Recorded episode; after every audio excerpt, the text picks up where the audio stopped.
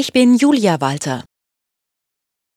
Die Mitglieder der Gewerkschaft Verdi bei der Deutschen Post haben für einen unbefristeten Streik gestimmt. Demnach wollten das in einer Urabstimmung knapp 86 Prozent der Befragten. Gleichzeitig lehnten sie das Tarifangebot der Deutschen Post ab. Derweil gehen die Verhandlungen zwischen Verdi und den Arbeitgebern morgen weiter. Deshalb wird es keinen sofortigen Streik geben. Verdi will für die Beschäftigten 15 Prozent mehr Geld. Fast zwei Millionen Arbeitsstellen waren bundesweit Ende des vergangenen Jahres nicht besetzt, ein Rekord. Das seien gut 17 Prozent mehr als im letzten Quartal 2021, meldet das Institut für Arbeitsmarkt und Berufsforschung.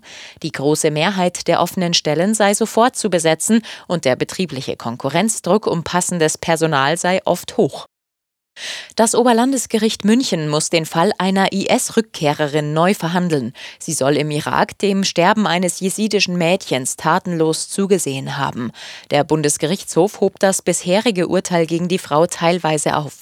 Die Richter erklärten, das Oberlandesgericht habe nicht die menschenverachtenden Beweggründe und Ziele der Angeklagten berücksichtigt. Für 25 Jahre Hausarbeit muss ein Mann in Spanien seiner Ex-Frau eine Entschädigung von gut 200.000 Euro zahlen. Das habe ein Gericht in Velez Malaga entschieden, berichteten verschiedene Medien. Julia Macher aus Barcelona, das könnte ein wegweisendes Urteil sein. Warum? Der über 204.000 Euro, das ist ein ordentlicher Batzen Geld für die Frau, die noch nicht mal eine eigene Geldkarte hatte. Und ihr Beispiel könnte jetzt andere inspirieren.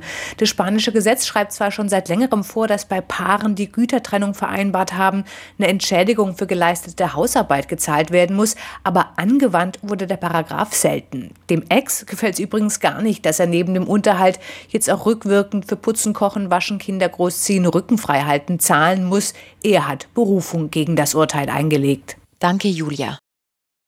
Benedikt Doll hat als erster deutscher Biathlet in dieser Saison ein Rennen gewonnen. In Abwesenheit einiger Stars triumphierte Doll beim Weltcup im schwedischen Östersund souverän im Einzel über 20 Kilometer. Dabei blieb Doll fehlerfrei am Schießstand. Ich glaube, das absolute Highlight heute war es für mich das erste Mal 4x0 in einem Weltcuprennen. Mein letztes Mal 4x0, das war ein Deutschlandpokal und das war schon viele Jahre zurück. Soweit doll im ZDF. Zuvor hatte Denise Hermann Wick im Dameneinzel über 15 Kilometer Rang 3 erreicht.